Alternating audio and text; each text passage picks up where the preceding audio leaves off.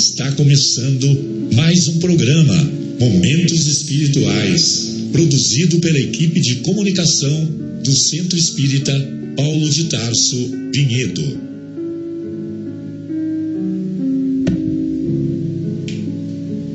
Se guardas contigo o estigma do sofrimento, indagando pela solução dos velhos problemas do ser e da dor, se percebes a nuvem que prenuncia a tormenta e o vórtice traiçoeiro das ondas em que navegas, vem conosco, estudemos a rota de nossa multimilenar romagem no tempo, para sentirmos o calor da flama de nosso próprio espírito a palpitar imorredouro na eternidade e acendendo o lume da esperança, perceberemos juntos em exaltação de alegria que Deus, o Pai de infinita bondade, nos traçou a divina destinação para além das estrelas.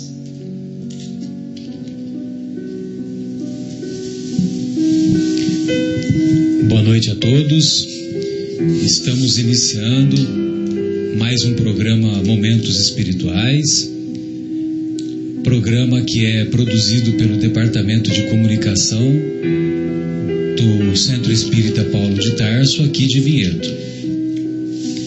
Hoje estamos acompanhados do nosso querido Guilherme e hoje iniciaremos uma nova fase em nossos estudos, tendo como base a a ampliação do, da, da pesquisa no que se refere a, aos princípios básicos da doutrina espírita.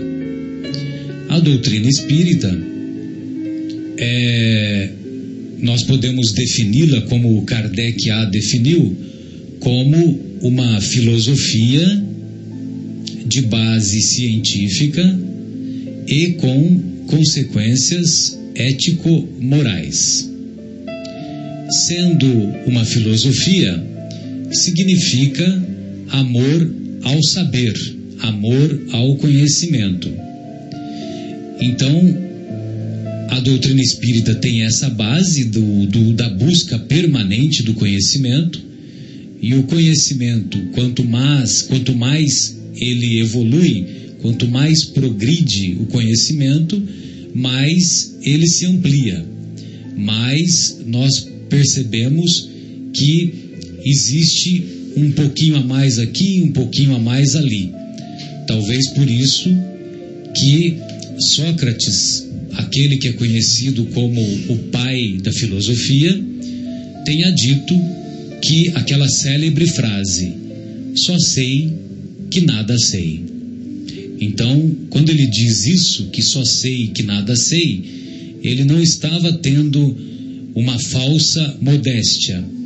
Ele estava tendo uma inspiração onde ele percebia que quanto mais o, o conhecimento avançasse, mais e mais novas fontes de, de pesquisa, novas fontes de estudo se ampliavam. Então, a, a definição que o Kardec nos coloca como definição do Espiritismo é esta: filosofia de base científica. Por que base científica? Porque ela teve início através dos do estudo dos fenômenos mediúnicos, do estudo dos fatos mediúnicos e com consequências ético-morais.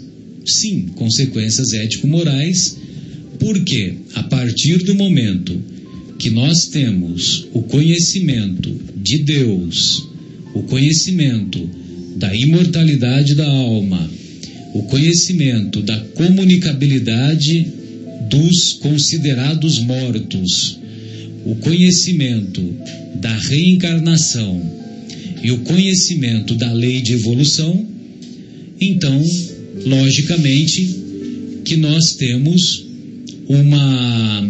É, nós temos como consequência a mudança de comportamento. Porque agora nós sabemos de onde nós viemos, nós sabemos o que estamos fazendo aqui no planeta Terra e nós sabemos aquilo que nos espera quando abandonarmos a nossa a nossa carcaça, quando abandonarmos o nosso corpício. Muito bem.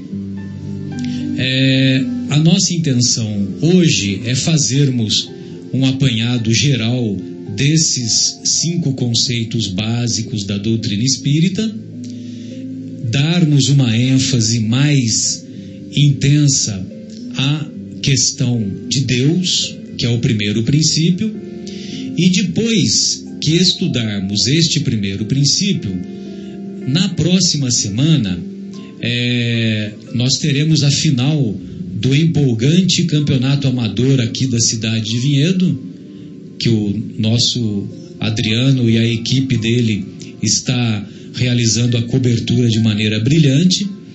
E na próxima semana nós não faremos o programa ao vivo, mas nós teremos a oportunidade de entrevistar um amigo muito querido, o psicólogo Rossandro Klingen. E o Rossandro Klingen nos é, falará ou nos esclarecerá sobre mais detidamente sobre Deus, não só com a visão psicológica, como também com a visão da experiência pessoal, uma vez que ele rodou todas as experiências religiosas que você imaginar, que vocês imaginarem. Ele foi católico, ele foi de uma das denominações do protestantismo, ele foi budista, ele foi é, Hare Krishna, entendeu? E então quer dizer, ele tem uma experiência ampla e um conceito bem vasto sobre Deus. Muito bem, estamos também acompanhados dos nossos amigos José Irmão e também o nosso querido Marcos André. Boa noite, Marcos. Boa noite, José Irmão. Boa noite, Guilherme. Gostaria das considerações iniciais de vocês e depois entraremos mais detidamente no primeiro princípio da doutrina. E aí, José Irmão? Boa noite, amigos. Um prazer novamente estar aqui com vocês. Que Jesus possa abençoar a todos nós. Boa noite, queridos amigos, ouvintes da Rádio Capela FM. Nós temos muito orgulho de estarmos aqui iniciando uma nova etapa do nosso programa Momentos Espirituais, onde falaremos nessa, nessa primeira etapa dos conceitos fundamentais da doutrina espírita. E o primeiro deles, como o próprio Marcelo já disse, é Deus. E nós vamos nos aprofundar nesse assunto. Obrigado. E aí, Guilherme? Boa noite a todos. É, bom, lembrando a, a gente estava estudando o livro dos Espíritos e agora a gente vai entrar naquela fase do programa por temas. De acordo com algumas sugestões que nós recebemos, os primeiros temas justamente são os cinco principais é, pilares da doutrina espírita, como o Marcelo estava esclarecendo. Hoje é sexta-feira 13 de novembro. Verdade, e, rapaz. Né, de 2015. E a gente está fazendo aqui um, uma estreia meio encabulada pelo Periscope, que eu ainda não sei como é que funciona, mas eu vou fazer que nem a Dilma, oi internauta, né? E, bom, e como, como vocês sabem, a gente está aqui com o intuito de divulgar, de esclarecer mais a respeito da doutrina espírita, sem desmerecer ou desrespeitar as outras denominações religiosas, que inclusive são é, muito bem-vindas para ligar, para mandar e-mail, para mandar WhatsApp para a gente, para debater. A gente está pensando também em um dos programas fazer um encontro ecumênico para discutirmos algumas coisas e vamos seguir assim. Então, toda sugestão que vocês tiverem, toda crítica, por favor, enviem para a gente, que o intuito é fazer um programa para você, ouvinte, que quer se esclarecer um pouco mais acerca do Espiritismo. Então, vamos agora falar, aprofundar um tema extremamente fácil, né? todo mundo deve saber. O que é Deus? Existe mesmo? Vamos lá, Marcelo. Pois não. Só, antes de entrarmos no, mais detidamente nesse tema, eu gostaria de é, dizer para o nosso querido Adriano, que está com o periscope apontando para mim neste momento, que se eu soubesse desta tecnologia hoje, eu teria passado perfume, né, Adriano? Misericórdia, né? De qualquer maneira, nós vamos então é, entrar no assunto sobre Deus e, evidentemente, que a doutrina espírita coloca Deus como primeiro princípio, ou seja, a doutrina espírita é uma doutrina deísta, não é uma doutrina que, ao contrário do que muitos pensam, que, que não acredita em Deus, que não estabelece Deus como um dos seus princípios. Muito pelo contrário, é uma doutrina deísta. Tanto é que a primeira pergunta que Kardec faz aos benfeitores espirituais e que está contida lá em O Livro dos Espíritos é: o que é Deus? E vejam vocês como é interessante, porque Kardec não pergunta quem é Deus. Quem é Deus? Seria muito fácil elaborar essa pergunta na metade do século XIX, porque havia uma herança, uma herança da filosofia greco-romana, do comportamento que mais tarde se instalou no cristianismo primitivo e depois, mais detidamente, é, na Igreja Católica, colocando Deus como um ser sobrenatural, um ser que é, atendia sim a todos os seus pedidos, a todos os pedidos que são feitos para ele, direcionados para ele, mas que também, quando é preciso, é, castiga, quando é preciso, na concepção antiga, medieval, queremos deixar bem claro, na concepção antiga, castiga e mesmo se vinga. Nós vamos encontrar lá no Antigo Testamento mais de 600 vezes em que Deus se coloca, ou melhor, em que Deus é colocado como um ser vingativo, como um ser que castiga. Então, é curioso, né? Porque muitas pessoas ainda com aquele pensamento infantil, com aquele pensamento menos evoluído, de ter Deus como um ser sobrenatural e com e portador de virtudes e de defeitos humanos, que é, voltamos a dizer, herança do, do herança daquela história do panteísmo lá do, dos gregos e dos romanos antigos. Ou seja, os deuses gregos, os deuses romanos, eles eram portadores de virtudes e de imperfeições humanas. É logicamente que não é este o conceito que se encontra quando você estuda profundamente o, a Torá, o, que, que é o livro do judaísmo, e muito menos quando Jesus nos coloca Deus como um pai amoroso, um pai que se caracteriza por justiça, mas que tem como base dessa justiça a misericórdia. Então, logicamente que as situações se modificam e nós vamos encontrar é, no pensamento de Kardec esta preocupação. Ou seja, ele não pergunta quem é Deus, ele pergunta para os benfeitores espirituais o que é Deus. E nisto nós vamos encontrar uma resposta que a mim particularmente muito me empolgou quando li pela primeira vez, que uma resposta que me preencheu, não só me preencheu em termos de conhecimento, como também de consolo e de conforto ao, ao, ao, ao meu mundo íntimo, ao mundo das minhas emoções, quando por volta de 20 anos de idade, tive contato pela primeira vez com o Livro dos Espíritos. E o Kardec, ao indagar o que é Deus, recebe como resposta: Deus é a inteligência suprema do universo, causa primária de todas as coisas. Muito bem.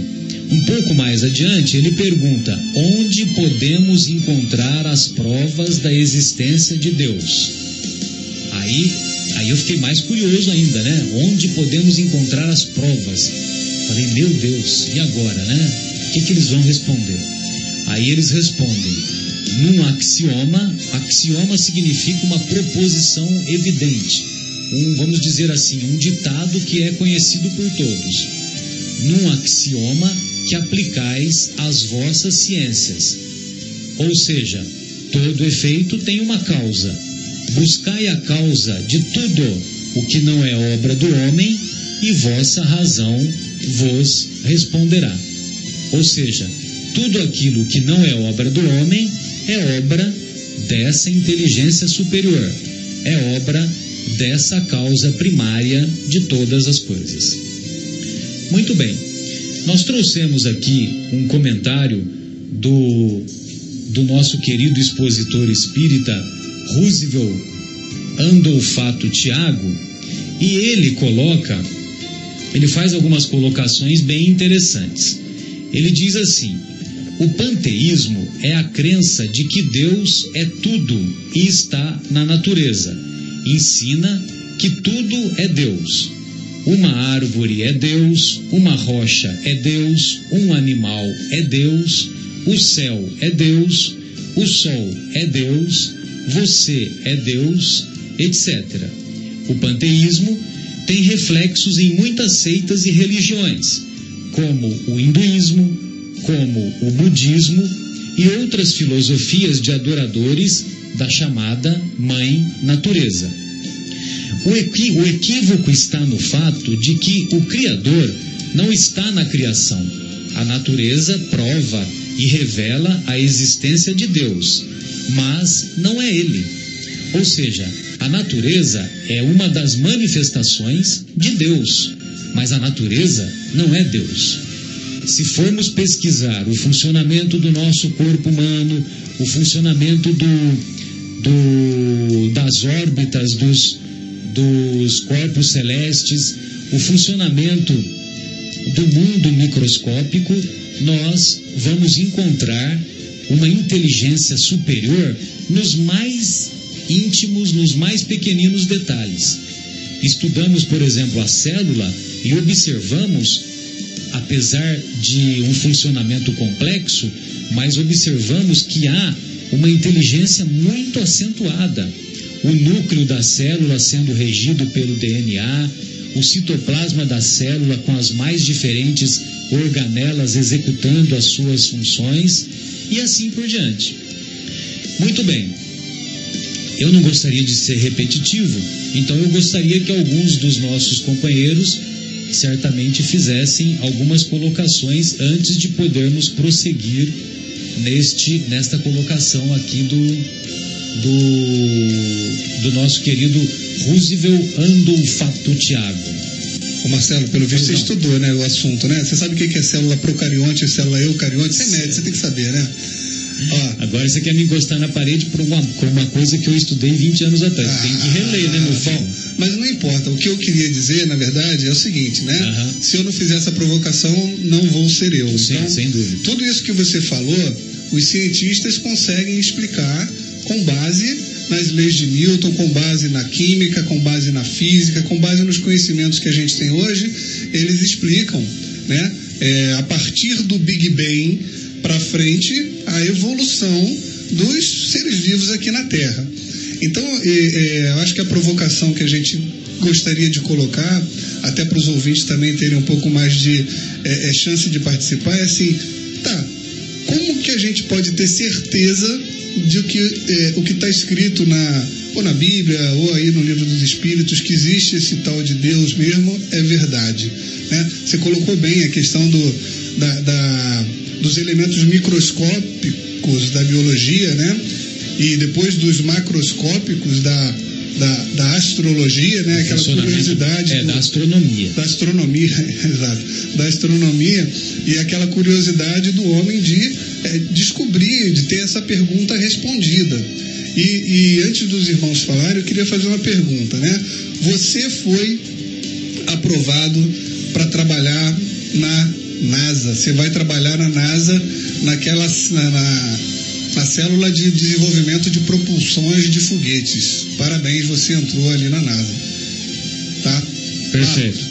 Você entrou, viu, Marcos? É você que entrou. Ah, ok. Isso é hoje, dia 13. Obrigado. Amanhã, dia 14, você foi demitido. Lamento. Você ficou lá um dia. Conta pra mim, o que, que você aprendeu nesse um dia de trabalho? Praticamente nada, né? Que besteira será que eu fiz para ser demitido no primeiro dia? Pois é. Eu também não sei, mas olha, para a gente refletir, até lembrando da doutrina dos espíritos, né? A Terra, datada por diversas maneiras é, geológicas de, de carbono, etc. e tal, tem aproximadamente 4 bilhões e meio de anos de existência. Exatamente. O ser humano está aqui há muito pouquinho tempo, é como se fosse um dia, menos de um dia, né? Se a gente comparasse a existência da Terra a um dia, a gente estaria aqui há 15 minutos. O que, será que a gente aprendeu nesses 15 minutos? Então, com toda a nossa é, ciência, com todo o nosso conhecimento, a existência ou não de Deus ainda é uma coisa muito complicada para a gente poder comprovar. É a mesma coisa que o neném nascer, o médico dá o tapa no bumbum para chorar e depois chorar e falar assim: tá vendo aquela mulher ali? Quem é? E esperar uma resposta dele, algum entendimento dele. Né? Vai gente precisar de um tempo, vai precisar de um amadurecimento. Né? Exatamente. Né? A gente acabou de nascer aqui na Terra, então a gente está num processo é, lento e natural de, de aprendizagem. Exato. E o que, que você fez para você ser demitido, Marcos? Nada. Na nossa é, doutrina, você apenas saiu de uma vida para ir reencarnar em outra para aprender um pouco mais. Era a analogia que eu quis fazer da demissão, é sair desta vida com um pouquinho de, aqui, de aprendizado daquele um dia que você trabalhou para ir para uma outra empresa, numa outra área, aprender um pouquinho mais e aí a gente vai e vai caminhando. Muito bom. Nós, quando nós falamos de ciência, e essa sua provocação é bastante interessante, é, a ciência realmente ela explica quase todos os fenômenos. Então, se nós formos é, pesquisar a origem da Terra, está explicado. Né? E não precisa de Deus, entre aspas. Se nós formos pe pesquisar a origem do Sol, também está lá explicado pela ciência, não precisa de Deus. Se nós formos pesquisar a origem do, né, do sistema solar da nossa galáxia, também está tá explicado pela ciência, não necessariamente precisaria de Deus. E nós chegamos então ao Big Bang, que é o que você falou, que é aquela explosão inicial a partir de um ínfimo, é, uma ínfima porção de matéria que é, fez surgir todo o nosso universo conhecido. Porque eu vou abrir um parênteses aqui, também tem essa, né? Os cientistas colocam o universo conhecido. Se eles colocam como universo conhecido, existe um universo todo desconhecido. Mas então voltamos ao Big Bang. Ok, nós temos ali aquela porção de matéria é, com alta concentração energética que teve a capacidade de fazer todo esse nosso é, universo. Muito bem. E quem explica essa porção de matéria de alto, alta capacidade energética que deu início ao universo? Que tem que ter uma origem, né? Tem que ter uma causa primária. É nesse momento que não há como se, se escapar de uma entidade chamada Deus. Porque até esse momento os cientistas conseguiram. E daí para trás? E Como é que é possível explicar Do momento anterior, exatamente. exatamente. E, engraçado você estar tá falando isso, eu estava, antes de vir aqui para o programa, dando uma estudada, e um, um, dos ateus mais inteligentes que eu, que eu considero é o Stephen Hawking, né? E ele coloca o seguinte: perguntar o que tinha antes do Big Bang é tão. É, ele não usa a palavra estúpido, mas vamos lá, é tão ineficiente ou estúpido do que perguntar onde está o polo, o norte do polo norte. Né? É uma pergunta sem sentido. E, mas eu, eu achei uma resposta bem fraquinha para uma pessoa tão inteligente. Não, não, não está boa essa resposta. Né? E quando a gente pergunta para qualquer cientista, né, ninguém tem resposta. Eles são os bebês que estão tomando tapa também e falam assim, está reconhecendo essa mulher aqui que a gente também não sabe, eles também não sabem, né? Exatamente. É, e vale a pena lembrar que a teoria do, bang, do Big Bang é uma, é uma teoria para explicar o nosso universo conhecido. Só que, só que com, a, com o avanço desses telescópios, é, tem se observado que, é, o, que não há mais universos, há multiversos. Né? Então, quer dizer, o, a, a, é, é o universo, o crescimento do universo, o progresso do universo, ele é, podemos dizer que é infinito, né? Não tem como você dimensionar, pelo menos no conceito ou no momento atual do conhecimento da Terra. José Irmão, gostaria de ouvi-lo. É, só dizendo, o, o, debate é muito interessante, né? Profundo, filosófico. Exatamente, nós vamos até as três da manhã. Exatamente. E uma pena que o Adriano Exatamente. não deixou colocar perfume, né, para vir aqui. Exatamente. Uh, uh, seria interessante que a gente pudesse se concentrar nas coisas mais produtivas, né? Primeiro lembrando que o benefício da ciência é, é visível, né? A gente consegue hoje em dia se, se satisfazer, digamos assim, nós conseguimos é, os benefícios né, que a, pelo avanço da ciência estão aí para que todos nós possamos ver e, e, e tirar algum proveito disso. Mas é, existe uma grande parte da ciência que, por incrível que pareça, também é feita por crença. Vamos deixar isso claro. Sim, a ciência sim. não consegue provar tudo. Né? Por exemplo, como o próprio Marcelo disse, e o, o Marco também, a teoria do Big Bang é como o próprio nome diz, é uma teoria, em parte por cálculos matemáticos, em parte por deduções lógicas e, e racionais. Então, da, a mesma distância que está da ciência provar o Big Bang é a mesma distância que está do homem provar a Deus, ou seja, as probabilidades são as mesmas. Né? Vamos, vamos, vamos pegar por aí. Então, é, da mesma forma que um cientista diz assim, Deus não existe, a probabilidade dele existir é igual. Já começa por aí. Em segunda parte, quando Kardec pergunta a, aos espíritos o que é Deus, é importante que a gente se concentre que os espíritos eles, eles, eles usam uma lei de Newton para responder. Então, quer dizer, a base científica, o princípio científico, porque diz, diz Newton, é, não há efeito sem causa. Que é a lei de ação e reação, né? a terceira lei de Newton. Exatamente. Isso é, você, se a ciência estabelece isso, a ciência tem que ser coerente até o fim. Exato. Então, a partir do momento que você tem um sistema inteligente, e aí como o Marcelo falou sobre uh, os menores detalhes do nosso corpo, né? E o nosso amigo Fábio, um grande abraço para o Fábio que não pôde vir hoje. Um abração, Fábio. Em debate uh, um outro dia, né, né, Marcos? Nós estávamos conversando exatamente sobre isso. E ele lembrou de um fato interessante: a vida quer viver. Né? Se você faz um corte aqui na sua mão, logo as células vão se reproduzir para fechar aquele corte e tudo mais. É todo o sistema, né? toda a natureza, ela sempre trabalha é, em benefício da própria vida. É um sistema inteligente, é um sistema de autoproteção. Então, se você pegar. E com um mecanismo inteligente intrínseco. Exatamente. Então, se você pegar a, própria, primeira lei de Newton, que, que todo efeito tem uma causa igual, ou a segunda lei, né? Terceira, terceira. terceira lei. Que, que todo, todo efeito tem uma causa igual ou superior, é, todo esse sistema inteligente, com, quase que consciente de si mesmo, tem que ter tido uma causa é, superior. E os próprios, depois nós vamos aprofundar mais, né? Mas os próprios espíritos depois dizem, é, é, quer dizer, o Big Bang veio do nada. O nada é nada, o nada não produz nada. É, é necessário que tenha que, que ter ali um efeito, ou seja, uma vontade, né?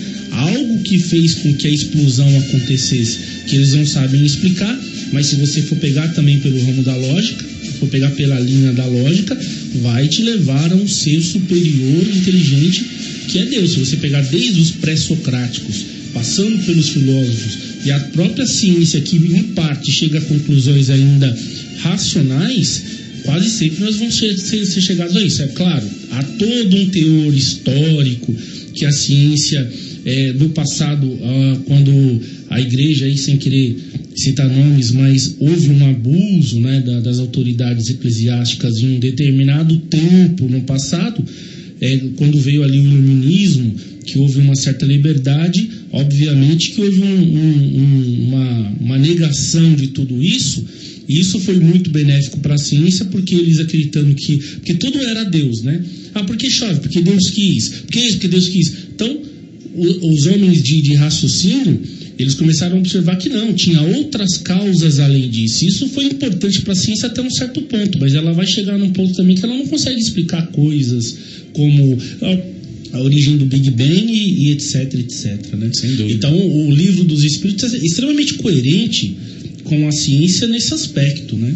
É, é, usa as leis de Newton, o raciocínio lógico, tem toda uma base é, que a gente não pode renegar, né? Sem dúvida. É, antes de prosseguirmos com a, com a nossa reflexão, nós vamos fazer uma pausa, uma pausa musical e retornaremos em seguida. Aos nossos estimados ouvintes, o telefone é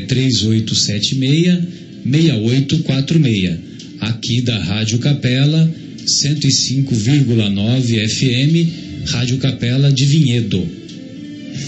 Você está Podemos lá? YU 604, Associação de Desenvolvimento Cultural e Artístico do Bairro Capela. 9 horas e 32 minutos.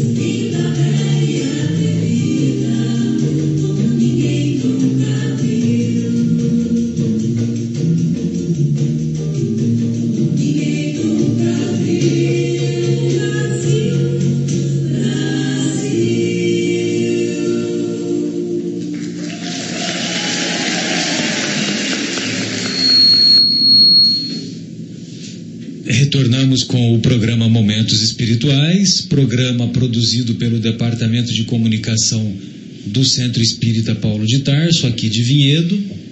Hoje estamos ampliando as discussões sobre o tema Deus, qual é a visão de Deus na doutrina espírita e é, estávamos discutindo ainda há pouco sobre é, a visão que o cientista tem sobre Deus e nós vamos entrar um pouquinho mais detalhadamente nessa visão, porque ah, tem alguns comentários aqui que nós separamos que vale a pena nós mencionarmos. O primeiro é o seguinte: da mesma forma que o pedreiro, ao concluir a casa, não é a casa, é apenas, ela é apenas a sua criação e prova sua capacidade e existência. Mas a casa não é o pedreiro. Da mesma forma, ao observarmos a natureza e tudo o que é criado, tudo reflete a grandeza de Deus. Mas nada é Ele. Afinal, o Criador não poderia estar na criação. Observamos, diferente disso, o que propõe o Salmo 139. Sempre lembrando que no Antigo Testamento ou na primeira revelação, nós vamos encontrar 150 salmos. De 150, 100 são atribuídos a Davi. Os outros 50 são de vários autores, inclusive tem alguns que não nem tem autor conhecido, são de autores desconhecidos. Muito bem. Lá no Salmo 139, o salmista diz assim: lá no, no versículo de 7 a 12: Para onde me irei do teu espírito, ou para onde fugirei da tua face? Se subir ao céu, lá tu estás. Se fizer no inferno a minha cama, eis que tu ali estás também.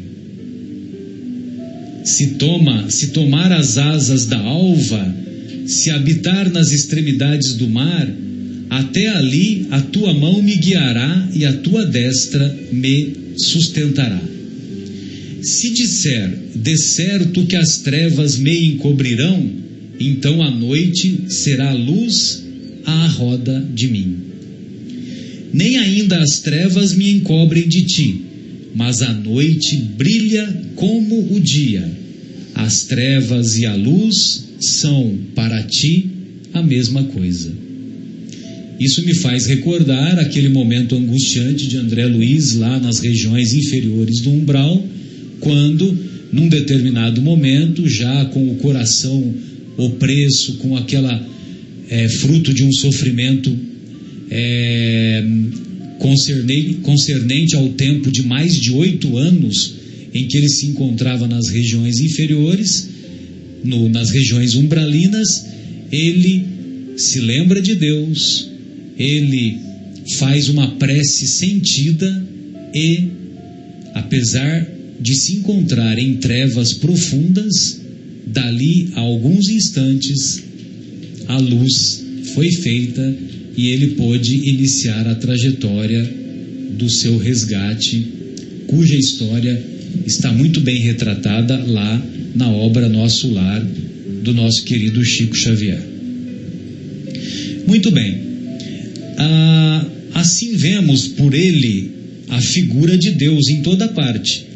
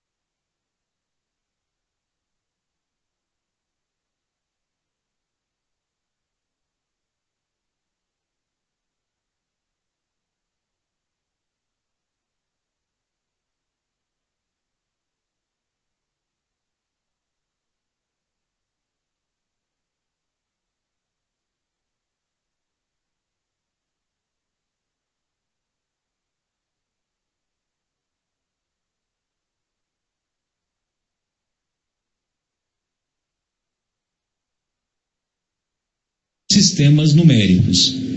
Não acreditar em Deus sob a alegação de que a ciência não comprova sua existência acaba sendo pior do que acreditar nele por razões científicas.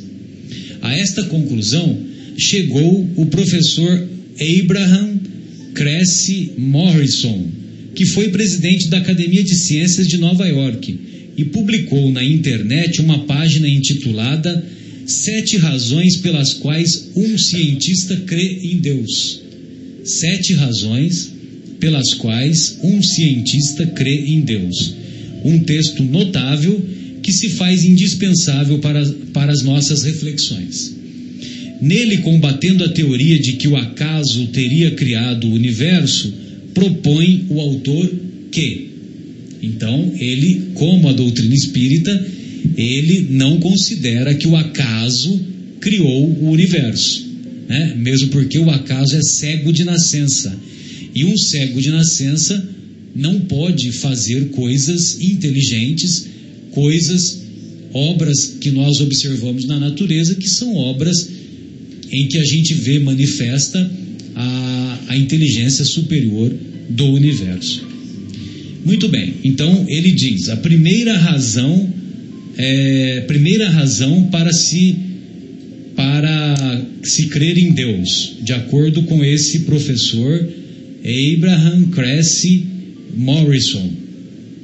Então ele diz o seguinte: é, se cada um de nós pegarmos dez moedas e as enumerarmos de um até dez e colocarmos no nosso bolso, tentemos pegar a moeda número um. Tentemos pegar a, moeda número um. A nossa probabilidade de êxito é de uma em dez tentativas. A probabilidade. Muito bem. Imaginemos que retiramos a moeda número 1 um e a devolvemos. Vamos tentar retirar as moedas número 1 um e 2 na sequência. A nossa probabilidade de êxito é de uma vez em 100 vezes. Vai aumentando as probabilidades. Se nós devolvermos as moedas e tentarmos retirar as de número 1 a 3 imediatamente, a nossa probabilidade a nossa probabilidade de êxito é de uma vez em mil. E se devolvermos as moedas e formos retirando na sequência, a nossa probabilidade é de uma vez em 10 bilhões. A quando vai colocando a sequência de 1 até 10. De 1 até 10. É, então será de 1 até. Quando chega de 1 a 10, a probabilidade é 1 em 10 bilhões. Quando eu olho a Terra e vejo a beleza do universo, eu creio em Deus. Ele faz esse comentário. E prossegue desmistificando a ideia absurda do acaso, que dará, que daria à vida muito mais trabalho do que admitir uma inteligência superior, uma inteligência superior. E segue ele. Porque a atmosfera terrestre mede 60 quilômetros e não é por acaso. Se fosse, por exemplo, de 40 quilômetros, a vida na Terra seria impossível, porque os meteoros e meteoritos que diariamente caem na Terra e são ralados na atmosfera tomariam e destruiriam tudo que existe, porque eles caem diariamente aos milhares. Por causa dessa atmosfera de 60 quilômetros, eles são ralados e terminam como pequeninas pedras insignificantes. Então vejam vocês que a, a atmosfera tem 60 quilômetros, não à toa. Né? Então tudo tem um porquê, tudo tem um significado. Dentro desse raciocínio brilhante e que nos encanta a cada palavra, nosso cientista estimula nossa reflexão. A velocidade da Terra é de 1.600 km por hora em volta do seu eixo central. Graças a isso, nossos dias têm 12 horas de luz e 12 horas de trevas. Mas imaginemos que a velocidade da Terra fosse, por acaso, de 160 km por hora. Os dias teriam 120 horas e as noites 120 horas. Já pensou um dia com 120 horas e a noite mais 120? E, Marcelo, Pois não. sem querer interromper, Não, fica tranquilo. fica- a gente. É- real- esse trechinho realmente- que é um pouquinho mais longo, mais longo, mas não tem problema. Mas, mas eu acho que é, é legal. Vale a pena. Porque assim, a gente realmente às vezes fica é, é, buscando evidências e provas que eventualmente nós não vamos encontrar, caso contrário, não era uma dúvida, e sim uma certeza de todos. Sim. Mas essa questão aí, a gente quando faz o cálculo, quando a gente está, por exemplo, hoje, uma noite quente aqui no, em São Paulo, no interior de São Paulo, e a gente vai lá fora e olha para o céu e vê aquelas estrelas paradas no céu, aquela coisa bonita, a gente não se dá conta que a gente está rodando a uma velocidade de 107 mil quilômetros por hora que quando a Terra está fazendo um movimento em torno é, do, do seu próprio eixo, isso significa que nós estamos nos movimentando junto com a Terra numa velocidade absurda. Absurda. E quando a gente olha para o céu e vê aquilo tudo parado, quer dizer, uma coisa assim inimaginável né, para nossa mentezinha humana. Exatamente. E tudo depende do referencial. E nós nem percebemos isso, né? Exatamente. né? Talvez eu não tive a oportunidade, mas um amigo esteve naquela roda gigante lá de Londres e que ele me disse que leva uma hora para percorrer né, o trajeto todo, aquela, aquela roda gigante enorme, DI, né? aquela que é próxima do Big Ben lá, É, né? Ele fica do outro, lado do canal, ele chama DI, o olho, né? Aham. E de fato, é bom, eles também botam uma velocidade bem reduzida para a pessoa poder ter a oportunidade de fazer aquela aquela ver a cidade inteira A de diversos ângulos, né? Exato. É, eu tive a oportunidade de ir, realmente não sei se é uma hora, não me lembro, mas é bem demorado porque é, é enorme, É. é enorme. Você vê longe. E vai bem lentamente, né? Vai bem Tanto é que devagar. você nem percebe, né? Foi o que ele me falou. Vai bem devagarinho. Agora, eu não sei se agora eu tu me confundi, Guilherme, porque eu não me lembro se ele falou que é, se, é- se são 30 minutos ou 60 minutos. É, Pode ser que seja sejam 30. Não é. me chamou a atenção de ser tão demorado como uma hora, não. É. E, e até porque também, como numa roda gigante, eles vão parando para embarcar as pessoas nos carrinhos Então, mas, que vão mas nem chegando. percebe, né? Quando se Não, faz a nem troca, nem percebe. Exatamente, você entra, você entra e não, não percebe que Então, vai parar. para não perceber, é porque vai bem devagar. devagar, mesmo. isso mesmo. Muito bem. É, como vemos, o texto não pode em nenhuma parte ser subtraído pela beleza com que canta a criação. O, o- quem faz esse comentário é o nosso querido Roosevelt é, Tiago, Andolfato Tiago. Então, con- continua o nosso professor é, Abraham Cressy Morrison, a primeira razão para se crer em Deus. Se a crosta da Terra fosse mais alta de apenas 3 metros, a vida na Terra seria totalmente impossível, pois faltaria oxigênio suficiente para manter a nossa existência. Se o fundo do mar fosse mais fundo, apenas 3 metros, todo o oxigênio da atmosfera iria para a intimidade das águas e nós, animais da superfície, não resistiríamos. Se por acaso a Lua estivesse apenas 74 mil quilômetros de nós, nó é uma medida é, de padrão inglês, de padrão americano. Só que eu não sei exatamente quanto que é a medida. A vida na Terra seria totalmente impossível, porque o magnetismo da Lua é o responsável pelas marés. Um nó é 1,8. 1,85 km por hora, né? Muito bem. Ah, então, o magnetismo da Lua é o responsável pelas marés. E, e se a Lua estivesse tão próxima à Terra, as marés seriam tão altas que diariamente levariam a Terra duas vezes, lavariam a Terra duas vezes, produzindo erosão e destruição, que é o que nós vemos retratado naquele filme, Guilherme. 2012. Não, não. Tem um filme que o nosso querido Jim Carrey ele ele ele se faz é, ele ele faz um, um acordo com Deus e ele se torna Deus, Todo-Poderoso. o todo poderoso, o todo poderoso. Aí você se lembra que ele ele, ele faz a lua se aproximar, né? Da, da namorada, né? Que a, a namorada é aque- aquela atriz Jennifer Suspiro Aniston, né? E, e a Jennifer Aniston fica toda encantada porque ele, ele aproxima a lua, Só que aí no dia seguinte, né, você vê as notícias, devastações por toda parte, né, enchentes, aquela coisa toda, né? Então, quer dizer, se a Lua tivesse um pouquinho mais próxima, a casa cairia. O Sol está di- distante de nós 150 milhões de quilômetros, mas não é por acaso. Imaginemos que ele estivesse a apenas 100 milhões de quilômetros.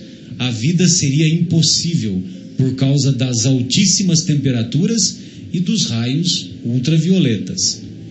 Mas imaginemos que ele estivesse a 200 milhões de quilômetros, não 150, mas 200 milhões.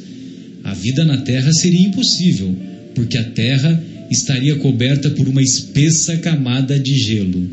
Então, eu creio em Deus, que criou as condições para o nosso planeta existir. Então veja vocês que isso se trata de uma análise científica. Esta é a primeira razão para se crer em Deus. E, e, Marcelo, eu tô. Vocês fiquem à vontade para comentar, porque aí depois eu vou partir para a segunda razão. Não, legal. E, e- e é bom que os ouvintes estão participando. Tem um e-mail aqui da Júlia, ela é de Piracicaba, e ela estava inclusive vendo a gente através do Periscope. Olha que bacana, né? Ah, legal. Um abraço, Júlia. Temos que descobrir como é que funciona o Periscope para poder também passar a transmitir através dessa mídia. Vamos, vamos descobrir. Ela diz o seguinte, que ela é espírita, frequenta uma casa espírita em, em Piracicaba, e ela está colocando que isso que você está dizendo, na verdade, você está falando só do ser humano no planeta Terra. Exato. né? Que a doutrina espírita nos explica e nos, nos elucida que até em, em planetas onde teoricamente um ser humano não conseguiria habitar, por exemplo, o Sol, né? existem espíritos habitando. Sem dúvida. né? É o Sol, a Lua, Deus não desperdiça. Parece que em todos os planetas existem essa- Todos os globos do universo são habitados. é, então ela, ela coloca isso aí, que é, o que você está lendo fala mais do ser humano na Terra, mas isso aí é multiplicado por muitos planetas que existem nessas condições perfeitas para habitarem aqueles seres que ali estão. Exatamente. As condições climáticas e de temperatura de que ali estão. Com, com as características de cada, cada planeta, de cada mundo, de cada orbe. É, e tem o Nelson aqui de Vinhedo, ele não falou exatamente da onde, ele é estudante de, de roboto, é, ro- Robótica. de mecatrônica. Ah, ele mecatrônica. é estudante de mecatrônica. Ele está colocando uma coisa interessante também, que é assim, ele, ele coloca que, por exemplo, a gente estava agora há pouco tempo falando dos, dos- das leis de Newton, né? E ele coloca que as leis de Newton são descobertas relativamente recentes que nós temos e que nos calcamos nela, mas que a ciência, a própria ciência que questiona um pouco Deus de vez em quando, ela já está mostrando que, por exemplo, no mundo quântico, as leis de Newton não se aplicam. Exatamente. Tanto é que existe o princípio da não causalidade. Só que aí já é a visão da física quântica, que é, que é um território que eu não tenho um conhecimento mais amplo e, e eu não vou entrar nessa questão. Agora, quando você faz uma análise é, da, da doutrina espírita, do, do conceito de Deus, é, quando você quando você pega esses conceitos e coloca lá na metade do século XIX como os conhecimentos que, que os cientistas eram portadores à época, então, meu caro Guilherme e meu caro Pedro, né, o, Isso o ouvinte, acabei, apagando o e-mail. então, meu caro, meu estimado ouvinte, nós vamos observar que é, nós vamos observar que aqueles conceitos eram conceitos relevantes para aquela época, eram conceitos importantes e conceitos estabelecidos. Exato. Agora, a física quântica começou no início do século XX e aí já são outros conceitos que eu particularmente não tenho domínio para dar maior para dar maiores opiniões. É. Embora eu tenha esse conhecimento da- do princípio da não causalidade. É claro, não. E, e pena o Fábio não está aqui, né, Fábio? O Fábio ajuda bastante a gente nessa, nesse tema, mas de qualquer maneira, é, o que a gente pode ver é que quanto mais evolui a ciência e algumas coisas caem por terra, e isso já acontece desde do, da existência do, da, da pseudociência lá atrás, né?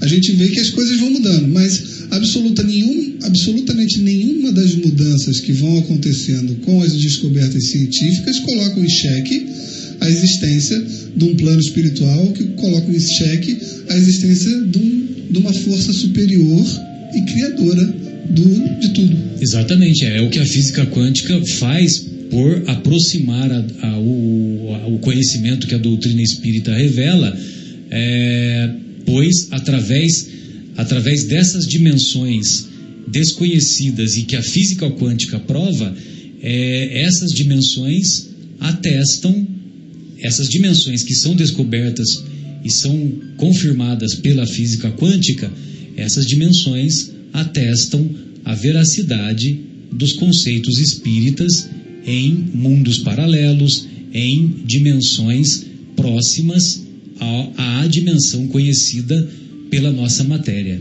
pela, por aquilo que estamos acostumados a ver com os nossos olhos, a sentir com os nossos sentidos, de acordo com a organização do nosso corpo humano. Muito bem. O nosso professor, ele prossegue na segunda razão para se crer em Deus. Então, sempre lembrando, sete razões pelas quais, sete razões pelas quais um cientista crê em Deus. A, a segunda razão, então ele enumerou aquelas várias, aqueles vários comentários científicos. A segunda razão diz assim: se eu perguntar aqui aos senhores o que é a vida, cada um dará uma definição diferente. Ninguém dará a mesma definição. Se a pessoa for bióloga, dirá que a vida é resultado desse automatismo celular, a fatalidade biológica. Se for filósofo, dirá que a vida é um passeio encantado nesse país de fantasia. Se for escritor, poeta, agricultor, analfabeto, cada um tem da vida a definição compatível consigo mesmo. E até hoje ninguém conseguiu definir a vida de uma maneira global, porque a vida escapa. A vida é resultado da união de dois fatores: um protoplasma e um raio de sol. Um raio de sol incidindo sobre um protoplasma permite que ele se reparta em dois. É o fenômeno da dissiparidade celular. E ele vai se multiplicando até construir a vida. Mas a vida é um químico maravilhoso. Uma planta introduz a raiz num adubo apodrecido e transforma em perfume na flor e fruto saboroso, agradável no seu momento de exuberância. A vida é um grande escultor. Basta que nós olhemos para as folhas de quaisquer plantas. Os mais importantes biólogos têm comparado as folhas das árvores e nunca descobriram duas folhas completamente iguais. Assim como não tem dois seres humanos iguais, mesmo os gêmeos considerados idênticos. Mas a vida é esse extraordinário engenheiro que transforma a água em humus, em açúcar e madeira. Por isso, eu creio em Deus, por causa do milagre da vida. É, amigos, vocês gostariam de fazer algum comentário? Porque aí nós é, vamos fazer em seguida mais uma pausa, mais uma pausa musical. Não, quero dizer que é exatamente isso que nós estamos tentando dizer no, no princípio, né? Mas os cientistas eles têm uma, um fundamento muito profundo, né? Eles têm dados e fundamentos muito profundos. Então, a gente tem que pensar que da mesma forma que existem cientistas que afirmam por razões, é, digamos até que pessoais, que Deus não existe, há também cientistas que, baseado também em teoria científica, pode afirmar que muito possivelmente Deus exista. Sem dúvida. Então é, é, o que a gente sempre fala, quer dizer, é, as probabilidades estão empatadas, né? São as mesmas. Mas como o próprio autor disse, é, não é o que nós devemos crer ou descrer de Deus, não pelo fato científico, e sim pelo, pelo sentimento, pela, pela, pela crença, por algo a mais que todo humano tem e que já vem conosco, né? Esse, esse, esse intuito, esse, é, esse teor de Deus, né? É, ele diz assim, né, José Irmão, só para relembrar. Não acreditar em Deus sob a alegação de que a ciência não comprova sua existência acaba sendo pior do que acreditar nele por razões científicas. Exatamente. Marcos, gostaria de ouvi-lo. Você. Lembrei de você quando ele falou: se for filósofo, dirá que a vida é esse passeio encantado nesse país da fantasia. Ou seja, é aquele passeio peripatético, o passeio do, das reflexões. Assim como você citou, né, da, da, ou foi o José Irmão, que nós tivemos várias correntes de pensamento é, pela Terra desde que nós estamos aqui. Então nós tivemos aquela, foi, foi o José Irmão que disse que nós tivemos um momento em que é, tudo era Deus. Não, porque isso, não, Deus, não, Deus. E aí a ciência precisou realmente, né, é, renegar Deus para que ela pudesse florescer. E foi importante e foi necessário. Então há um resgate de Deus nesse exato instante é, para que nós possamos reencontrá-lo, para que nós possamos fazer as pazes com ele novamente. E você cita a filosofia, a filosofia também, ela esteve muito próxima de Deus, né? Santo Agostinho e tantos outros. Sócrates. Sócrates, né? Então a filosofia já esteve muito próxima de Deus, quanto esteve também muito distante quando Nietzsche diz que Deus está morto. Matou Deus. Né? Então, é, nós temos movimentos humanos, é, tanto pró como contra Deus em vários momentos históricos. Então, é, nenhum deles, né, nem a ciência, nem a filosofia, são, tem, tem pensamentos é, homogêneos sobre essas coisas. Nem tampouco a, a, a, psicologia, nem tampouco a psicanálise, nem tampouco qualquer filosofia. É, então, eu acho que nós estamos hoje num momento em que nós precisamos, ao invés de Nietzsche, né, matar Deus, nós temos que ressuscitar Deus, né? Entre, entre aspas, um neologismo aqui. Mas nós temos que ressuscitar Deus, e temos que ressuscitar Deus principalmente dentro dos nossos corações. Porque nós achamos, né, assim, nós estamos falando muito de ciência, de cientistas, cientistas que eles acham que Deus não existe, o quanto que nós achamos que Deus existe? Nós aqui que estamos é, falando com, com vocês e, e, e, o quanto vocês acreditam que Deus existe? Quando você é, ganha alguma coisa que você queria há muito tempo, o quanto a gente atribui isso a Deus e o quanto a gente atribui isso ao ah, tive sorte, ganhei, recebi, tive sorte. Você ganha um emprego novo. Ah, foi sorte, né?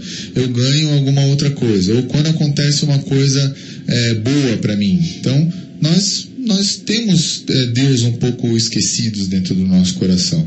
E se nós pudermos ressuscitar Deus, né? Dentro do nosso coração, seria muito interessante, Marcelo. Sem dúvida, bem lembrado. É, só vale uma reflexão de, de desse, desse conceito que o Nietzsche faz de Deus, quando ele mata Deus ele mata aquele Deus sobrenatural, ele mata aquele Deus greco-romano, aquele Deus com sentimentos é, caracterizados por virtudes e imperfeições humanas, que é aquele Deus que atravessou, atravessou principalmente a Idade Média, aquele Deus que quando era conveniente era vingativo, quando era conveniente era era cheio de amor e de misericórdia. Então, vale a pena essa reflexão para nos recordarmos que Nietzsche não teve a oportunidade de ter esse conceito de Deus que os benfeitores espirituais colocam, ou seja, a inteligência suprema do universo, causa primária de todas as coisas. Ele não tem, ele não teve o conhecimento dos atributos de Deus que a doutrina espírita coloca, ou seja, é único, é imaterial, é pod- soberanamente bom e justo e muitos outros atributos que vamos dissecar daqui a alguns instantes. Vamos fazer então essa pausa musical, mandando um abraço aos nossos estimados ouvintes, a, Don- a Edna, a Márcia e o Jarbas, a Edna e ao nosso querido Denis, ao nosso querido Fauzi, que também nos acompanha frequentemente, e outros amigos que sempre demonstram o nosso carinho e nos incentivam e nos estimulam. Retornaremos em seguida.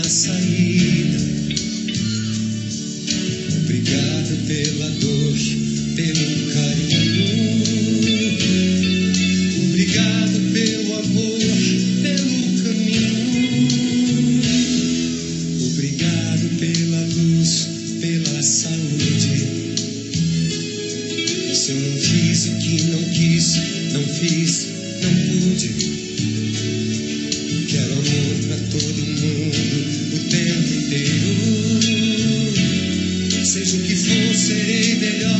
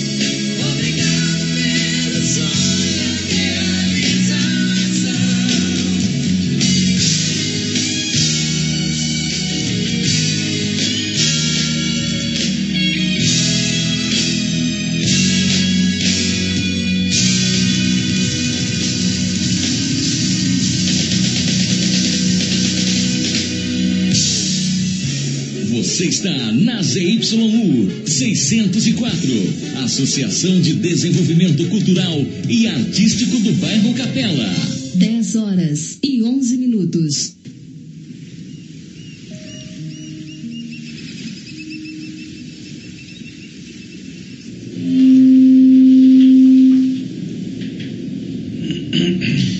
Retornamos então com a continuação do programa Momentos Espirituais. Hoje estamos discutindo, refletindo sobre Deus na visão espírita e nós vamos encontrar o nosso querido Kardec dizendo dos atributos de Deus. Ou seja, Deus é eterno, é imutável, é imaterial, Deus é único, é onipotente, é soberanamente justo e bom. Então Deus é eterno. Se tivesse tido princípio, teria saído do nada, ou então também teria sido criado por um ser anterior. É assim que, de degrau em degrau, remontamos ao infinito e à eternidade. Então, Deus é eterno. Deus é imutável. Se Deus estivesse sujeito a mudanças, as leis que regem o universo não teriam estabilidade nenhuma.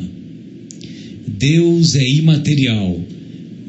Isto quer dizer que a sua natureza difere de tudo o que chamamos matéria. De outro modo, ele não seria imutável, porque estaria sujeito às transformações da matéria. E aí, lembrando, né, Marcelo? Então, o que, que existe no, no universo? Deus, espírito e matéria. Deus, princípio inteligente e princípio material. Muito bem. Deus é único. Se muitos deuses houvesse, não haveria unidade de vistas, nem unidade de poder na ordenação do universo. Deus é onipotente. Ele o é, porque é único. Se não dispusesse do soberano poder, algo haveria mais poderoso ou tão poderoso quanto ele, que então não teria feito todas as coisas. As que não houvesse sido, as que não houvesse feito, seriam obra de outro Deus.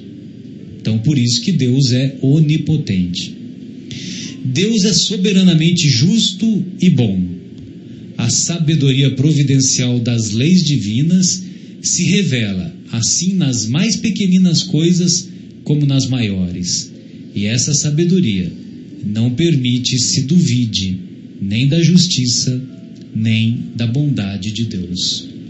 Então vejam vocês que esses atributos, se fôssemos discutir mais detidamente, para desespero do nosso querido Guilherme, nós teríamos uns 25 programas, né?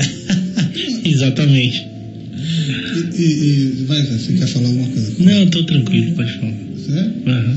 Você se aproximou. É, o que eu ia colocar é assim, né? é, bom, não- não- não- foi uma brincadeira do Marcelo, não tem desculpa. Lógico. Seria um prazer Lógico, imagina. 25 programas falando de Deus, né?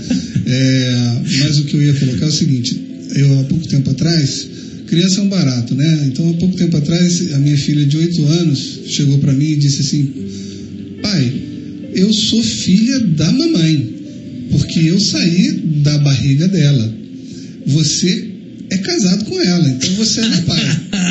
né? Tá chegando a hora de conversar sobre É, sexo. é a partenogênese, é, né? mas o que eu acho legal é assim, é, é a, veja, é um ser humano com, com capacidade cerebral é, compatível com uma criança de 8 anos Sim. e que no desenvolvimento dela ainda não consegue entender determinadas coisas.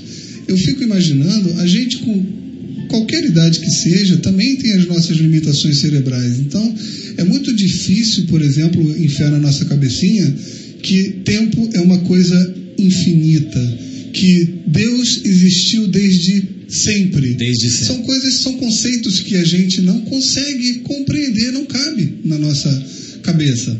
Né? Então, é, é, eu acho essa discussão de Deus, de novo, aquilo que eu estava dizendo, é maravilhoso você ter trazido esse livro aí, está muito bacana, acho legal até depois dizer para os ouvintes é, o nome, editora e tudo mais. Aham. Mas o, o, o ponto que eu coloco é o seguinte: acreditar em Deus ou não é uma questão realmente de re- reflexão, mas vai haver sempre uma lacuna de fé.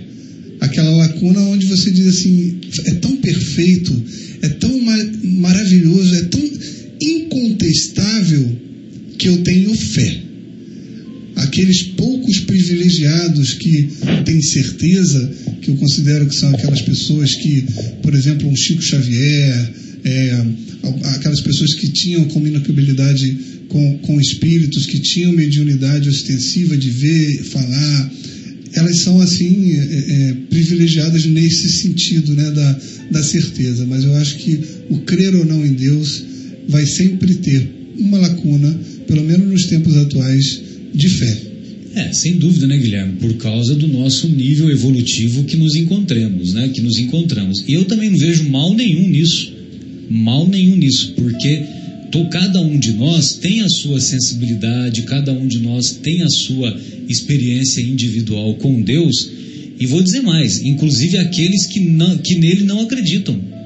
Entendeu? Porque aqueles que nele não acreditam também têm as suas experiências e certamente lá no seu, na sua intimidade, nas experiências que eles vivenciaram, eles também têm esse questionamento. Né? E logicamente que conforme ah, vai ocorrendo a, a evolução individual de cada personalidade, eles vão, como os benfeitores espirituais nos instruem, eles vão tendo uma compreensão mais aguçada, uma compreensão mais aprimorada sobre o que é Deus. Bem, então nós vamos prosseguir aqui com a terceira razão do professor Abraham Cressy Morrison, a terceira razão pelas quais um cientista crê em Deus. Todos nós falamos sobre o instinto, mas ninguém sabe onde ele se localiza. Nós dizemos: eu tirei a mão por instinto, eu reagi por instinto. É só uma palavra, mas esse mecanismo nós não conhecemos. Não sabemos, por exemplo, por que o salmão, quando chega a época da desova, abandona as águas do rio em que está e, nadando contra a correnteza, vai desovar no lugar em que nasceu. Se pegarmos o salmão e o colocarmos no, no afluente do mesmo rio, que é diferente, sabe que está errado. Ele retém a desova e aguarda até chegar às águas trépidas onde nasceu, para depois ele morrer. Quem ensinou isso ao salmão? O nosso professor pergunta. A vespa sabe de uma sabe uma porção de coisas. Ela sabe que todos os insetos já nascem adultos e com fome. Parece até brasileiro do Nordeste. Então, a vespa sabe que os seus descendentes só podem comer carne viva. Se comerem carne morta, eles morrem. A vespa faz um buraco no chão, desce, abre uma câmara subterrânea, sobe, pega um pouco de barro, tapa o buraco, voa e vai procurar uma larva ou um gafanhoto. Ela dá uma picada no gafanhoto, ele fica imóvel. Ninguém conseguiu dar uma picada e imobilizar o gafanhoto sem matar. Ela carrega o gafanhoto, abre o buraco, leva até a câmara, desova na parte secundária do gafanhoto, na extremidade do abdômen. Voa, tapa o buraco e morre. Os seus filhos, quando nascem, começam a comer o gafanhoto do abdômen até a cabeça. Quando o gafanhoto morre, eles estão em condições de voar e cuidar da própria vida. Quem ensinou a vespa esse mecanismo? E se ela errar, todas as moscas morrerão. As enguias, quando vão reproduzir-se, todas elas, do mundo inteiro, abandonam as águas dos mares e vão se encontrar nas Bermudas, que é a parte mais abissal dos oceanos do mundo. Parte mais abissal se refere à, à parte mais profunda. Chegando ali, chegando ali, eles se reproduzem e morrem. Seus descendentes voltam para os lugares de onde vieram seus pais. As enguias europeias, por estarem muito longe das Bermudas, têm a sua reprodução atrasada em um ano para terem tempo de nadar e chegarem na mesma hora em que chegam as suas irmãs americanas. E nunca encontraram enguias americanas em águas europeias ou enguias europeias em águas americanas por causa do instinto. O João de Barro, quando chega a primavera, sobe no galho mais alto da floresta e coloca o bico na direção do vento. Ele descobre em que direção o vento vai soprar no futuro inverno. Ele constrói a sua casa com a porta no sentido oposto, para que o vento não entre para matar os seus descendentes. E não erra nunca, porque se ele errar, sua prole morre. E isso mata de inveja os meteorologistas, que não acertam nunca. Por essa razão, o instinto dos animais, eu, Dr. Cressy Morrison, creio em Deus. Então vejam vocês como ele diz Lindo, né? Isso, lindo, né? de maneira Lindo. brilhante, né? Lindo. Os fenômenos da natureza, fenômenos da natureza que são manifestações de Deus, Sim. manifestações dessa inteligência Uhum. superior. Então vejam você o mecanismo, mecanismo dos mais variados exemplos da biologia. Quarta razão que um cientista tem para crer em Deus. Quarta razão pelas quais um cientista crê em Deus. Todos nós somos resultados de genes e cromossomos. Se por acaso se reduzisse a população da Terra de 7 bilhões de habitantes à condição de genes e cromossomos, toda a humanidade caberia num dedal de costureiras e não encheria o dedal. Ali nós temos a humanidade inteira, a cor do cabelo, dos olhos, a arcada dentária, etc, etc. Graças a estas descobertas, eu creio em Deus. Quinta razão, porque o instinto é como uma nota monótona que se repete sempre igual. O primeiro João de Barro agiu assim e o derradeiro vai agir assim. São as sete notas musicais. É essa a capacidade de conceber, de descrever. E toda a sinfonia é toda a sinfonia da natureza. Por isso, eu creio em Deus. E ele continua, sexta razão, sexta razão pela qual um cientista crê em Deus. Nós sabemos que todo inseto nasce adulto. Os insetos respiram através de tubos. À medida em que o inseto vai crescendo, os tubos não crescem. Então, eles morrem por falta de ar. É o que acontece com a cigarra. Ela não morre de cantar. A cigarra, primeiro, não canta. Ela atrita as patas e produz esse agradável ruído que ninguém aguenta. Mas, à medida que ela vai crescendo, os tubos não dão o ar necessário e ela morre. Mas não é por acaso. A ciência já descobriu mais de 700 mil famílias de insetos na Terra. Já imaginaram se eles crescessem e os tubos crescessem? A classe dos insetos, né? Ou não sei se é ordem. Qual que é a classificação dos insetos? Agora eu não lembro se é ordem, família, qual o nome correto. Mas tem mais de 700 mil é, famílias de insetos na Terra. Então, é, será que é gênero? Não, quando você fala. Bom, eu não sei, eu não sei exatamente o que você está querendo dizer, mas assim. A, a classificação, né? Quais são, os- são, são as ordens. as ordens dos animais, né? Isso, são as ordens dos insetos. Pois não. Bom, então ele diz que tem mais de 700 mil famílias de insetos na Terra. Se eles e os seus tubos continuassem crescendo, como é que, né? Já pensou? Não haveria espaço para a população dos insetos na Terra, né? Ah, na saída daqui, não poderíamos, pois as formigas todas estariam com corpo de elefante e as pulgas com corpo enorme de rinoceronte. Então, alguém pensou em manter o equilíbrio. Lei da. Lei da. São várias, né? É, lá- bom, você pode dizer que é a lei da evolução das espécies. Não, aquelas leis que a gente estudou no princípio, né? As de... Ai, meu Deus.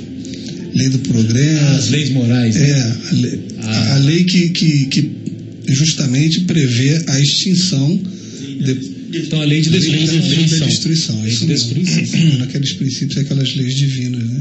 Bem, bem lembrado, é uma das, uma das leis morais. Que tem a ver com renovação. Exatamente. Que tem a ver, exatamente, bem lembrado, Zé. É, bom, então fala que em- é, os, os australianos, continua o, o raciocínio do, do professor Cressy Morrison. Os australianos vivem em um continente, num país extraordinário, mas eles não podiam plantar por causa dos ventos que sopravam dos oceanos. Eles tiveram a ideia de fazer sebes, cercas vivas, cercas vegetais, e importaram uma palmácea, um cacto, para servir de parede natural contra os ventos. Mas eles não se lembraram que aquele cacto que fora transplantado para a Austrália não tinha inimigos naturais, não tinha insetos que se encarregassem de alimentar-se deles. Em breve foi uma calamidade, porque os cactos começaram a multiplicar-se, destruir fazendas, cidades. Em dez anos, eles ocuparam uma área maior que o Império Britânico na Europa. Os australianos jogaram herbicidas, utilizaram-se de lança-chamas, tratores, mas o vento carregava o pólen desses cactos. A Austrália corria o risco de sumir do mapa por causa dos cactos. Fizeram um encontro de entomologistas. Entomologistas são estudiosos de insetos, na cidade de Sydney. Debateram vários dias e alguém disse: temos que salvar a Austrália encontrando o inseto que seja bom reprodutor e que se alimente só de cactos. Muito bem. Começou uma busca internacional. Os senhores não, sabe, não sabem onde foram encontrar insetos que fossem grandes reprodu- reprodutores e esfomeados no nordeste do Brasil. Olha lá, ó, os insetos do- é, é, grandes, são grandes reprodutores e esfomeados. Tadinho dos brasileiros. Até os, Nós até os insetos. os nossos irmãos nordestinos. Até os insetos lá, tadinhos, passou fome. Mas foi um banquete pra eles então, né? Sem dúvida. Aí eles levaram os besouros brasileiros e jo- jogaram nos cactos. Eles começaram a comer os cactos e a se reproduzir. E os australianos foram ficando apavorados. Quando acabaram os quando acabarem os cactos, o que vamos fazer com os besouros? Eu fiquei pensando nisso também. Lei da conservação, lei da reprodução.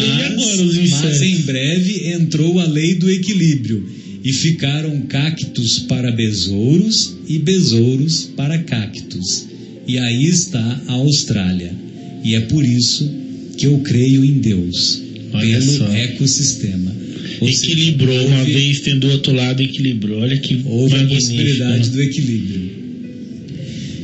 Sétima razão pelas, pela qual sétima razão pela qual o cientista deve acreditar em Deus. Só através da imaginação é que se pode conceber o inconcebível. Só através da imaginação é que se pode pensar em termos de finito dentro do infinito.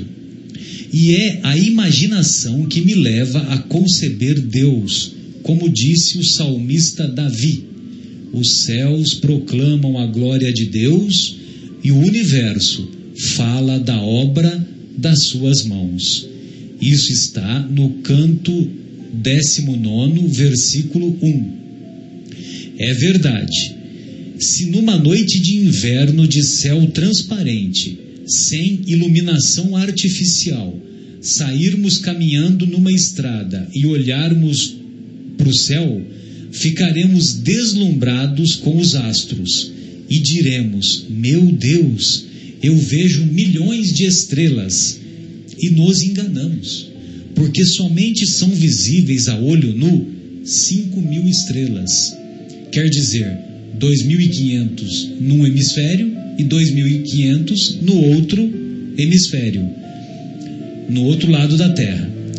Quem duvidar hoje à noite pode começar a contar. Mas, se nós usarmos um binóculo, podemos ver 15 mil. Então, de 2.500 vai para 15 mil. Se usarmos um telescópio médio, poderemos ver 150 mil estrelas. Se usarmos o telescópio Monte Palomar, na Califórnia, poderemos ver 30 milhões. Se usarmos o telescópio Hubble, poderemos ver um bilhão de estrelas apenas na nossa galáxia. E dizermos, aquela é Sirius. Sirius é onde se dá aquele romance do Emmanuel, é, de onde vem a, a nossa querida Alcione, naquele romance intitulado Renúncia. Então, essa, a, a Alcione encontrava-se lá no, no, na constelação ou no planeta de Sirius. E dizermos, aquela é Sirius e Betelgeuse é a espiga da Virgem, porque as estrelas são como as mulheres. Quando jovem, brilham, são estrelas de primeira grandeza. À medida que o ano passa, o tempo ficam amarelas como o sol, uma estrela de quinta grandeza. E à medida que o tempo passa, ficam com manchas avermelhadas. É uma estrela em decadência. Que as mulheres não nos ouçam, né? Nesse comentário que o nosso professor faz. Poderemos mostrar as estrelas de acordo com os seus brilhos. E saberemos, por exemplo, que o Sol é um milhão e quinhentas mil vezes maior do que a Terra. E que Betelgeuse é um milhão e quinhentas mil vezes do que o Sol. E olhamos a nossa galáxia, a Via Láctea, e dizemos: Meu Deus, esta Via Láctea tem 200 bilhões de estrelas. E o nosso universo tem 100 milhões de galáxias. Através do telescópio Hubble, diariamente nós podemos ver galáxias que são absorvidas pelos buracos negros e outras galáxias que surgem. Então, nós dizemos: Eu creio em Deus. E automaticamente sentimos uma emoção diante deste finito que é tão grande que o doutor James Jeans, astrofísico inglês, disse para nós, os que não somos astrônomos: Quereis ter uma ideia das distâncias que separam as estrelas umas das outras? Tomai um avião supersônico, viajai sobre a Europa e a Ásia e pegai três abelhas e atirais pela janela. Elas terão menos espaço para voar do que os astros no infinito. Que interessante, né? Bela comparação. Por estas razões, o nosso professor, nosso professor Abraham Cressy Morrison, nos afirma e nos demonstra sete razões pelas quais um cientista crê em Deus.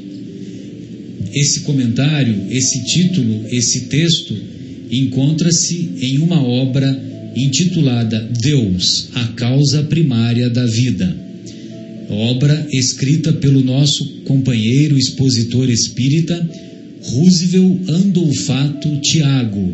É um companheiro do interior de São Paulo, salvo engano, ele é de, de agora não sei se é de Brotas ou de Birigui, não me lembro exatamente, vou até omitir essa informação, apagar essa informação para não ser injusto com ele, que aliás por duas vezes esteve aqui conosco, né? E realizou uma palestra, ambas as palestras, ambas as palestras de maneira brilhante.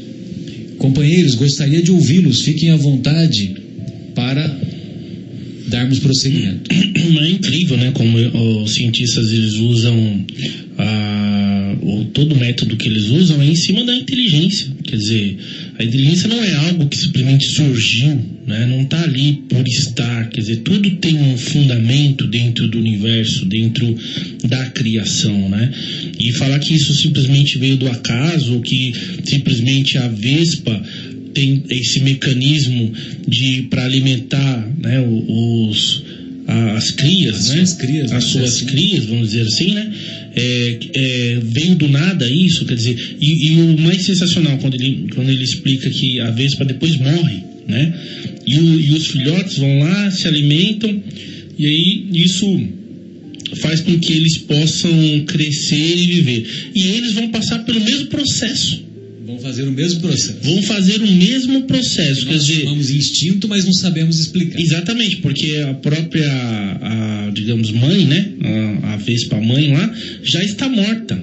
Dizer, né, não, não, não deu tempo para passar para os filhotes por algum tipo de sinal ou que nós desconhecemos. Você está dentro deles, tá, é, é, nasceu com eles. Vamos né? dizer que está no DNA. Está no DNA, quer dizer, que é o chamado instinto, porque como ele mesmo disse, ninguém sabe onde o instinto se localiza, como que o cérebro fez para criar o instinto, não é isso? Quer dizer, é uma inteligência que, da mesma forma que nós não conseguimos explicar porque por que desse sistema tão inteligente que, que, que existe. Claro que eu vou falar aqui de maneira pessoal, acredito em Deus, não por conta dessas reparações, porque eu não nasci espírita e nem tinha capacidade de raciocinar dessa forma, né? E como nós já dissemos aqui, o sentido de Deus, a crença em Deus é algo que também surge com o homem, né? Não é algo que foi ensinado é, pela educação, que foi ensinado pelo lado social, porque nós sabemos que desde os primórdios, os primeiros homens que surgiram na Terra, eles já tinham um sentido de algo maior, né? Então não é, um, não é uma criação institucional, não é uma criação social, é algo que o homem traz dentro dele, é instintiva, da mesma forma que a vespa, que o camarão, que outros animais buscam é, cuidar, como o João de Barro cuidar, né, saber em que posição colocar a sua casa. Da mesma forma, o homem também tem esse sentido de saber que existe algo superior a ele, algo a quem ele deve reverência e, e, e amor. Né? E, no, e a gente, quando, quando a gente fala do ateísmo, né, o, o, o mascote do ateísmo é o Darwin. E o, o, curioso é que muito pouca, muito pouca gente estuda a fundo tanto a Bíblia como qualquer doutrina, qualquer denominação religiosa, ou até mesmo Darwin, ah, antes de opinar e criticar. E eu estou até me incluindo nisso, não estou aqui dando uma de sabichão, mas é, trouxe aqui para, para, os irmãos e para os ouvintes Uma reflexão. uma reflexão. Na, na, na obra do, da Origem das Espécies, do Darwin, ele coloca o seguinte: Não vejo razão para que as opiniões expostas nesse volume choquem os sentimentos religiosos de qualquer pessoa. Durante a vida dele, aconteceram algumas tragédias, né? A primeira dela foi a morte relativamente precoce do pai dele, o Robert Darwin, é, ele se recusou a acreditar que seu genitor, um homem de tão bom coração, iria para o inferno apesar de, de não ser considerado cristão. E depois ele perdeu a filha dele, a Anne, com 10 anos de idade só. Então ele ficou muito triste, deixou de frequentar a igreja naquela época, antes ele era assim cristão. E certa vez, numa carta para um botânico americano, amigo dele, chamado Asa Gray, ele tentou resumir essa inquietação dele. Abre aspas. Não consigo me contentar em ver este maravilhoso universo e concluir que tudo é resultado de força bruta. Sinto que todo esse assunto é profundo demais para o intelecto humano. É como um cão tentando especular sobre a mente de Newton. E é, colocar também aqui para nossa reflexão que em 2008 o Vaticano promoveu uma conferência para discutir o legado de Charles Darwin. Papa João Paulo II já dizia né, que a evolução era mais do que uma mera hipótese. E em 1996 ele reconheceu que a teoria da evolução é mais que uma mera hipótese e que tem muitas evidências a seu favor. A opinião foi reiterada por Bento XVI em várias ocasiões. Então, fica aqui uma reflexão da, da convergência das ideias científicas e religiosas apontando para um único caminho, né? Para o caminho de uma força superior, uma força criadora. É, bem lembrado, né? Porque essa última colocação, Guilherme, é aquela colocação do, do criacionismo ou do criacionismo é, em oposição ao evolucionismo. Uhum. Então, é, tem algumas vertentes é, de origem da cristandade que não aceitam a teoria da evolução e, ao contrário, apenas consideram a, o criacionismo, né, que Deus é que criou o, o universo e, logicamente, que nós aceitamos que foi Deus que, que criou o universo, mas seguindo padrões que são comprovados pela lei da evolução. E quando nós encontramos lá, é, quando nós encontramos lá no, logo no, no começo do Antigo Testamento, ou da primeira revelação, é, aquelas várias etapas da criação, que Deus fez as águas, Deus fez a luz, Deus fez o dia, fez a noite, fez os animais, fez os vegetais, etc, etc. Então, nós podemos observar que, de acordo com os estudos da, biológicos, antropológicos, das mais variadas ciências, toda a sequência está correta. Então, a sequência, ela, ela é confirmada. Agora, o problema todo é que ah, os nossos irmãos ah, que, que, que, defendem, que defendem o criacionismo, o problema todo é que eles fazem uma colocação como se fosse um passe de mágica, como se fosse é, aquela história né, de, de que realmente é, existiu apenas Adão e Eva, né? Então, se fosse só Adão e Eva, então a, a humanidade seria fruto de um, necessariamente seria fruto de um incesto. Porque para que houvesse a continuação da humanidade, como só havia Eva e nasceu Caim e Abel, logicamente que para a humanidade prosseguir, é, necessariamente num determinado momento, Caim e Abel deveriam procriar com a Eva, né? Para que, que houvesse a continuidade da espécie. Ou com alguma irmã que É, nós não temos Ou com alguma irmã que pelo menos não, não se encontra lá um nome relatado no Antigo Testamento. Mas nesse mesmo Antigo Testamento, né, veja, veja você o que, é se, o que é se apegar à letra. Né? É, nesse mesmo Antigo Testamento, nós vamos encontrar um pouquinho adiante, que de, um pouquinho após Caim ter matado Abel, ele se muda para uma cidade. para uma cidade ou para um vilarejo próximo e ele desposa uma, uma, uma mulher que eu não, não guardei o nome, sinceramente eu não me lembro o nome. E se ele mudou para outra cidade é porque já tinha, já havia vida, já havia é, uma sociedade organizada em outro local. Uhum. Né? Então, logicamente que A gente precisa saber extrair da, dos textos sagrados, extrair a simbologia, extrair a parábola que está por trás, né?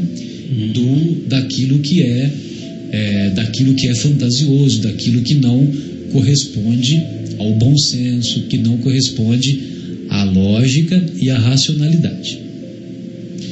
É, Guilherme, poderíamos fazer o, uma, uma, uma, pausa ou já partirmos para as nossas despedidas? Olha, o que, que você tá, prefere? Estando em cima da hora seria adequadas despedidas, mas, Mas- já que você falou E aí depois eu também vi um outro comentário, mas pode fazer você. É, já que você falou do, do, do João de Barro e foi, tão, foi tão bonito, eu separei uma música aqui que eu acho que vale a pena a gente colocar para os ouvintes, justamente chama João de Barro. E o João de Barro. E lá Mas vamos- ó, antes de você colocar, é o seguinte: tem um- uma, na pergunta número 5 de O Livro dos Espíritos, o Kardec pergunta para os benfeitores.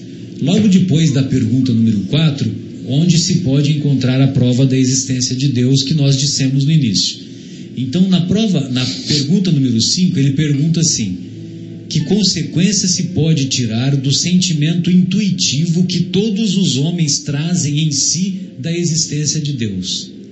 Olha só, que consequência se pode tirar do sentimento intuitivo de que todos os homens trazem em si da existência de Deus?